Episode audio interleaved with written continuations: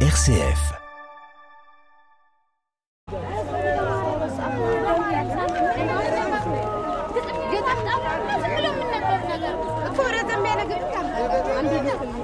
Suis heureux de vous retrouver aujourd'hui sur ce petit marché d'Addis Abeba en Éthiopie, juste à côté d'une belle église orthodoxe de forme octogonale.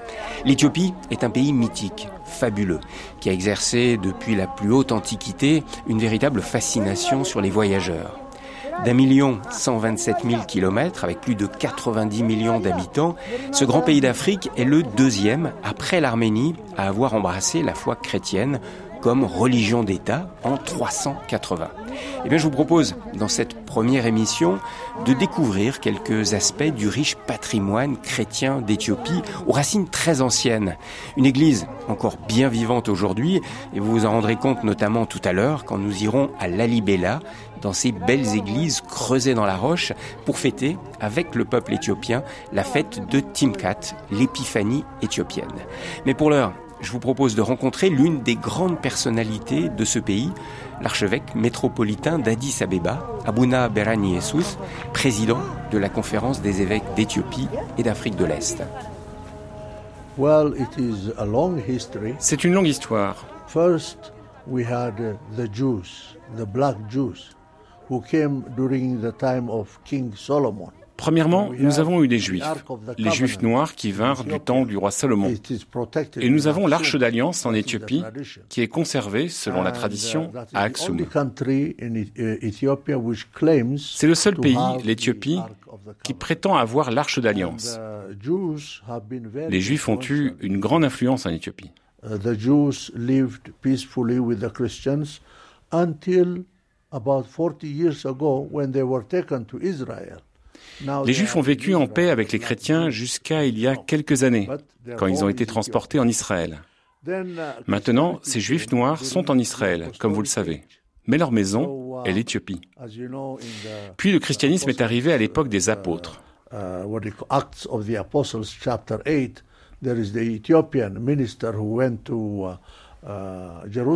le chapitre 8 des Actes des Apôtres, il y a ce haut fonctionnaire éthiopien qui est baptisé par le diacre Philippe.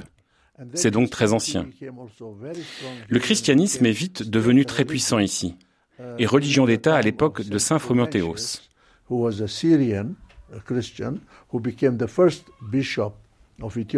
C'était un chrétien syrien qui fut le premier évêque d'Éthiopie.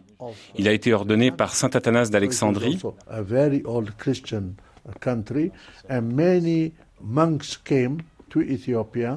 Puis beaucoup de moines vinrent en Éthiopie et fondèrent des monastères. Le christianisme en Éthiopie est donc très ancien et très riche.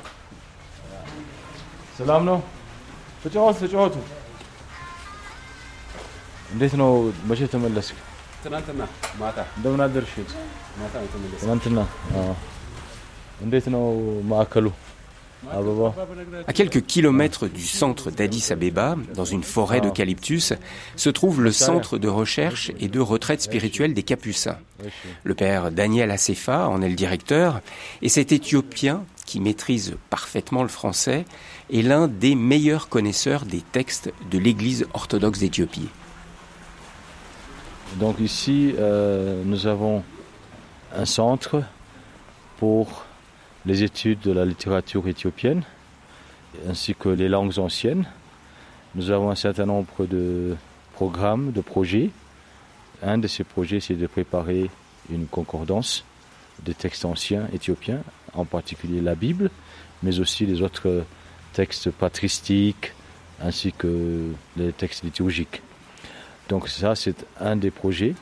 L'autre projet, c'est de transcrire, si je peux utiliser le mot, c'est dans l'ordinateur, écrire les textes à partir des photos des manuscrits pour que euh, on, puisse faire faciliter les recherches, disons. Est-ce que l'Église orthodoxe éthiopienne est très riche en manuscrits, en textes anciens qui sont très intéressants et que nous ne connaissons pas au sein de l'Église catholique? Exactement, elle est très riche en littérature. On peut parler de 1600 ans, 600 années de littérature. Donc il y a plusieurs manuscrits qui se trouvent soit principalement en Éthiopie, mais aussi de très importants manuscrits se trouvent dans, dans l'Occident. Et euh, c'est à peine exploré, disons. Est-ce que vous pouvez nous donner quelques exemples de manuscrits qui sont particulièrement intéressants pour mieux connaître le christianisme? Par exemple, il y a un manuscrit qui se trouve dans le nord d'Éthiopie, euh, dans un monastère qui s'appelle Garima. Et on appelle ça les évangiles de Garima, qu'aujourd'hui, euh, certains chercheurs datent au 7e siècle, euh, après Jésus-Christ, et qui serait intéressant pour des études de texte.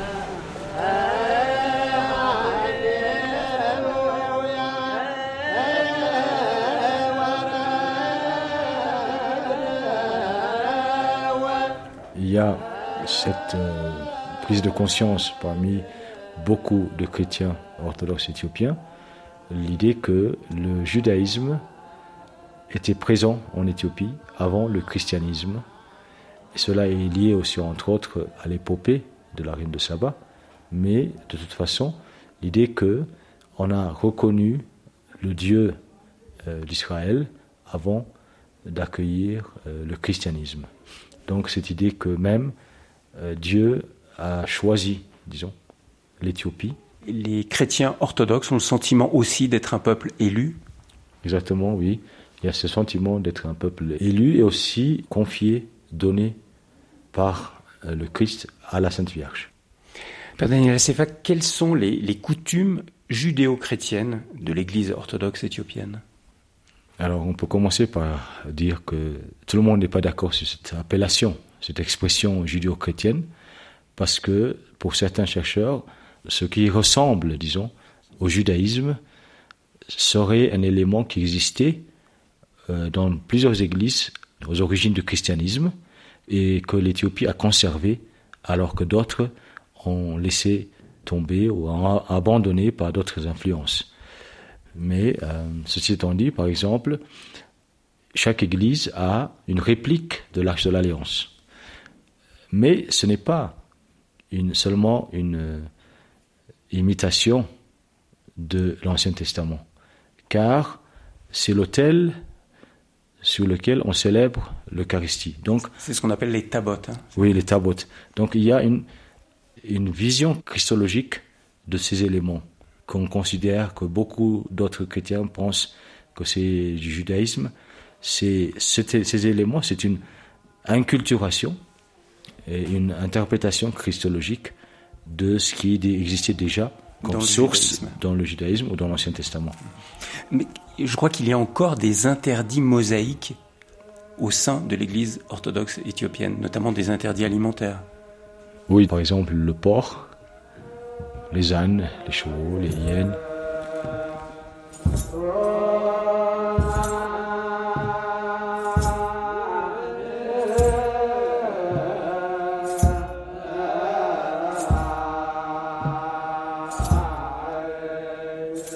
Les églises d'Éthiopie sont de différentes formes, mais souvent circulaires ou octogonales. Elles sont divisées en trois parties. Le Kene Malet, où se tiennent les fidèles et les chanteurs, le Kedest, ce lieu réservé aux officiants et à la distribution de la communion, et enfin le Magda, le Saint des Saints, où est conservé le Tabot, la réplique de l'Arche d'Alliance qui consacre l'Église, et où seuls les prêtres et les diacres peuvent pénétrer dans ce Magda. Euh, beaucoup de croyants restent dehors, tout autour de l'église, pendant les cérémonies, et ceux qui pénètrent dans l'église se déchaussent. Les chants que nous entendons maintenant sont exécutés devant l'église de la Trinité à Addis Abeba, là où est enterré l'empereur Allié Sélassié. Ce sont des chants et des danses exécutés lors de funérailles qui se déroulent entièrement à l'extérieur de l'église. Et l'enterrement a lieu généralement le jour même du décès.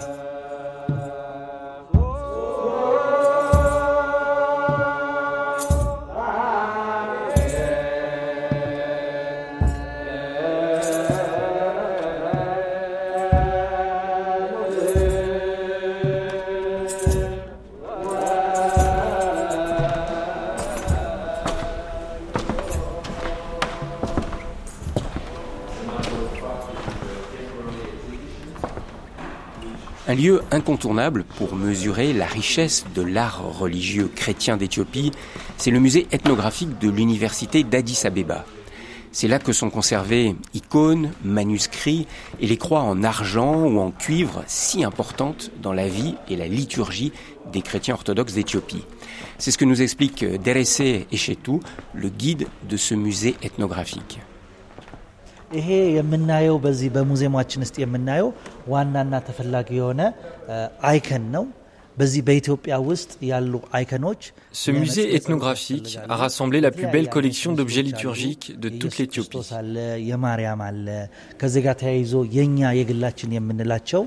Tous ces objets tiennent une place très importante dans notre tradition chrétienne éthiopienne, dans notre liturgie et dans notre manière de prier. Et c'est pour ça que nous les avons collectés dans tout le pays et rassemblés ici.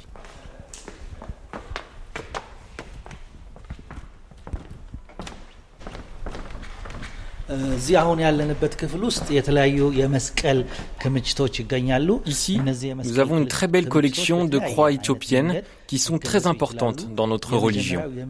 Nous avons trois sortes de croix. Les premières sont des croix de procession que nous conservons dans les églises et que nous utilisons lors des processions comme pendant la fête de Timkat. Le deuxième type de croix s'appelle la main, car le prêtre la tient à la main pour bénir les fidèles. Et enfin, la troisième sorte de croix, ce sont des croix euh, pendentifs que les croyants éthiopiens portent autour de leur cou pour affirmer et montrer leur appartenance à la foi chrétienne. Beaucoup même se font tatouer une croix sur le front ou sur la main.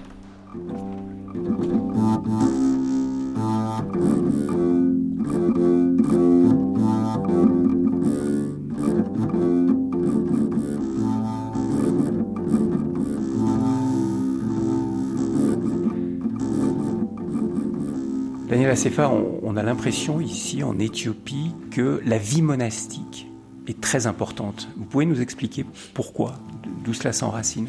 Parce que l'idéal, le saint, disons, le modèle de vie évangélique qui est dans le chemin de la perfection est le moine. C'est le plus grand nombre de moines dans un pays chrétien au monde se trouve en Éthiopie. Mais d'où vient historiquement cette importance de la vie monastique en Éthiopie? L'importance provient d'Égypte, de l'influence de l'Égypte, euh, la vie des, moines égyptiens, y compris les, pères du désert. De l'époque de, Saint Antoine, donc dès, le, dès le 4e siècle, le 3e, 4e siècle. Oui. D'autre part, bon, il y a aussi les neuf moines, les saints, qui, ont, qui seraient venus de, la Syrie et qui auraient contribué à la traduction de la Bible en éthiopien ancien. Et à l'évangélisation de, l'Éthiopie. On les présente vraiment comme les évangélisateurs de l'Éthiopie. Exactement. Les, neuf saints. Exactement. Aujourd'hui, pour un, un laïc chrétien en Éthiopie, le moine est le modèle absolu oui, le moine est toujours le modèle euh, absolu et on apprécie beaucoup euh, le moine et les monastères. Il y a deux sortes, disons, de personnes qui euh, vont adopter la vie monastique. Il y en a ceux qui adoptent à partir de leur jeunesse, et puis il y en a d'autres qui deviennent moines après 50, 60 ans, après une vie de mariage. Et dans la tradition éthiopienne, il y a deux personnages euh, bibliques qui sont considérés comme modèles. Élie, le prophète Élie, comme le modèle de vie monastique pour ceux qui joignent cette vie en célibat, disons, avant de leur jeunesse. De leur jeunesse. Et puis Enoch, le patriarche, qui avait une vie mariée, qui avait des enfants et qui a été enlevé par Dieu pour une vie de méditation dans le paradis devient le modèle de ceux qui décident d'aller au monastère. Quand ils sont vieux.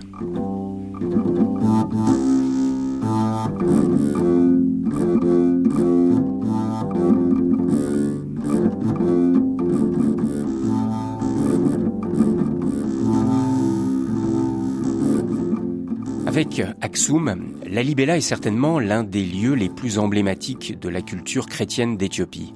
C'est à la fin du XIIe siècle que le roi Lalibela lance un extraordinaire chantier. Onze églises vont être taillées, évidées dans la roche des collines de cette ville qui porte le nom aujourd'hui de Lalibela. Mais ce site, classé au patrimoine mondial de l'UNESCO, n'est pas un musée à ciel ouvert. 800 prêtres desservent ces églises, les chrétiens éthiopiens y prient quotidiennement, et lors des fêtes de Noël et de l'Épiphanie, des milliers de pèlerins affluent à la Libella. Et c'est le cas en ce moment, jour de la fête de Timkat, l'épiphanie éthiopienne. Jonas est chrétien orthodoxe, originaire d'Addis Abeba. Il est venu pour la fête de Timkat et il nous explique pourquoi on surnomme la Libella la Jérusalem noire. La raison pour laquelle on appelle Lalibela la Jérusalem noire, c'est parce que Lalibela, le roi Lalibela, il a essayé de créer une, deuxième Jérusalem. Dans la ville de Lalibela, il y a 11 églises troglodytes. Parmi les 11, il y en a 4 qui sont des églises monolithes qui ont été creusées dans le sous-sol. Et ces 11 églises sont divisées en deux groupes. Le premier groupe, ou bien le groupe nord, on l'appelle la Jérusalem terrestre. Pourquoi? Parce que dans cette première groupe d'églises, il y a six églises qui ont été dédiées au Sauveur du monde, à Marie, à la croix, à Golgotha, et euh, il y a aussi le mont Calvaire. Donc tous ces monuments font référence, toutes ces églises vont faire référence à des monuments qu'on trouve dans la ville de Jérusalem. C'est pour ça qu'on a appelé les églises du premier groupe la Jérusalem terrestre. Il y a un deuxième groupe d'églises qui ont été attribuées à l'archange Gabriel, au paradis, à Emmanuel, c'est le nom divin du Christ, et aussi il y a une église qu'on appelle Abalibanos, qui symbolise les chérubins qui transportent le trône de Dieu. Donc tous ces, noms font référence à des éléments qui se trouvent dans le paradis, soit à des anges, soit au paradis, et même à l'enfer. C'est pour ça qu'on l'a appelé la Jérusalem céleste.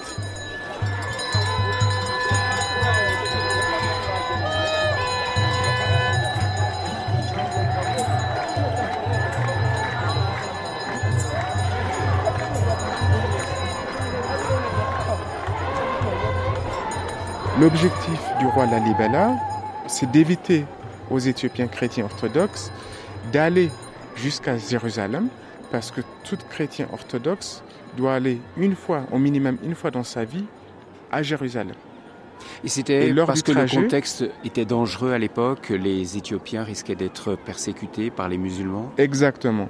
Ils traversaient des déserts, donc ils mouraient de, faim, ils mouraient des maladies. Et aussi, lorsqu'ils partaient en Jérusalem, ils étaient persécutés par les communautés musulmanes, qu'ils passent par le Yémen ou par l'Égypte, c'est pareil. Donc l'objectif de la Libella, c'était de créer une deuxième Jérusalem. Donc maintenant, on dit que tout chrétien orthodoxe éthiopien, s'il part une fois dans sa vie à la Libella, on va lui considérer comme s'il est parti à Jérusalem.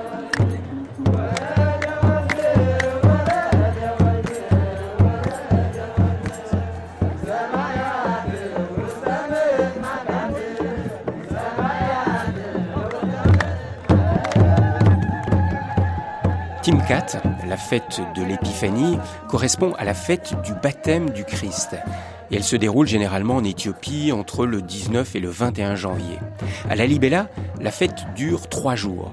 Le premier jour, après avoir jeûné, les prêtres vont sortir les tabotes, les tables de la loi de chaque église, et après s'être rassemblés à un carrefour de la ville, ils partent dans une longue procession déposer les tabotes dans une tente à proximité d'un grand bassin en forme de croix. Je vous propose de vivre la sortie du tabot de l'église Breta Mariam, la maison de Marie. Mogues, un chrétien de la Libella, nous accompagne. Donc maintenant, euh, regarde, le, prêtre apporte euh, l'arche l'alliance euh, au dessous de son tête et devant c'est l'évêque de la Libella. Nous avons un évêque seulement ici qui organisait les églises de la Libella. Euh, et nous avons beaucoup de prêtres, surtout qui habillent le par-dessous. Ce sont le grand prêtre, et le prêtre et le diacre aussi. Ils ont mis de très beaux vêtements euh, de couleur jaune clair. Oui, le couleur, et, le et palapium. et le prêtre qui sort donc de l'église de Sainte-Marie porte sur la tête le tabot. hein. C'est le tabot, l'arche de l'Alliance de qui Sainte-Marie. est recouverte d'un magnifique Ouais, et tissu vert. et Dans cette côté, à l'église de Maison de la Croix, donc le prêtre, ils amenaient l'arche de la Croix, ou bien l'arche de l'Alliance de la c'est un autre prêtre qui arrive également avec euh, un, Ils ont juste- tabot sur la tête. Ils ont assemblé ici, ensemble.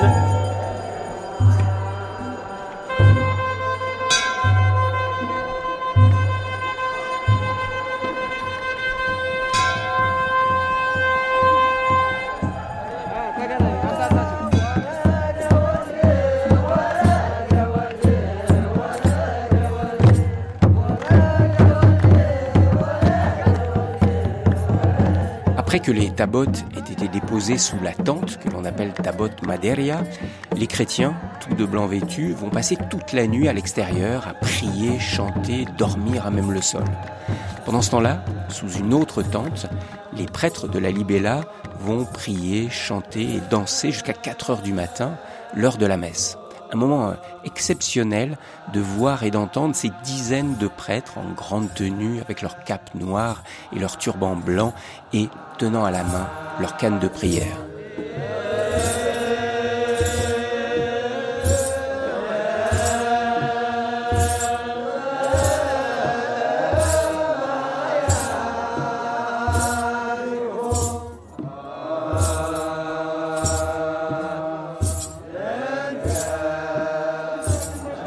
Que représente cette fête de Timkat pour les Éthiopiens La fête de Timkat, c'est quand même la fête la plus grande du calendrier orthodoxe éthiopien.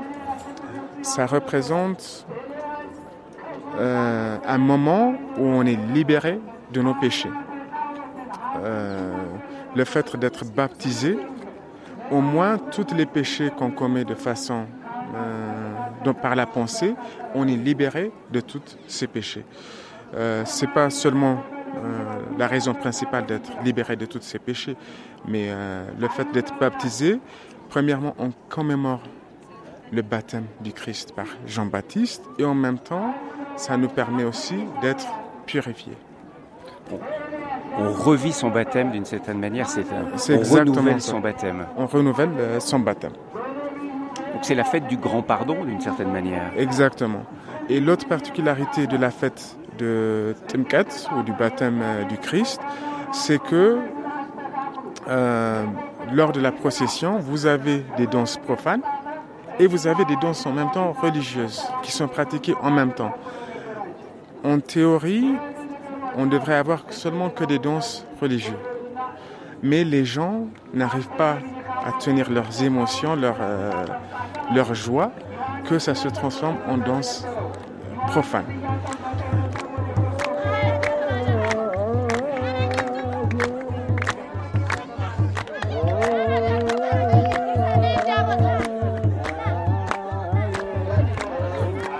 Donc euh, là, après le chanson, il y aura l'évêque de la, de la région qui est habillé tout en blanc, euh, qui est au fond.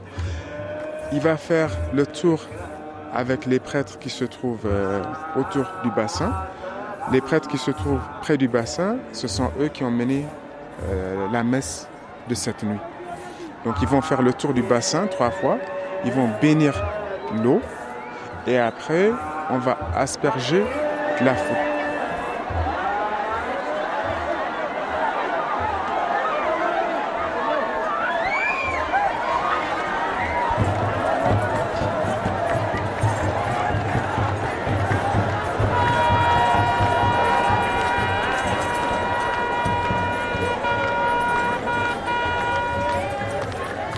Cette ambiance de joie que nous allons nous éloigner du bassin où la foule se fait asperger, purifier.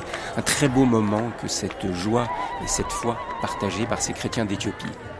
Dans notre prochaine émission, nous resterons en Éthiopie, mais à l'est du pays, du côté de Diredawa et d'Arar, en zone majoritairement musulmane, mais où vous le verrez, l'Église catholique d'Éthiopie est très active.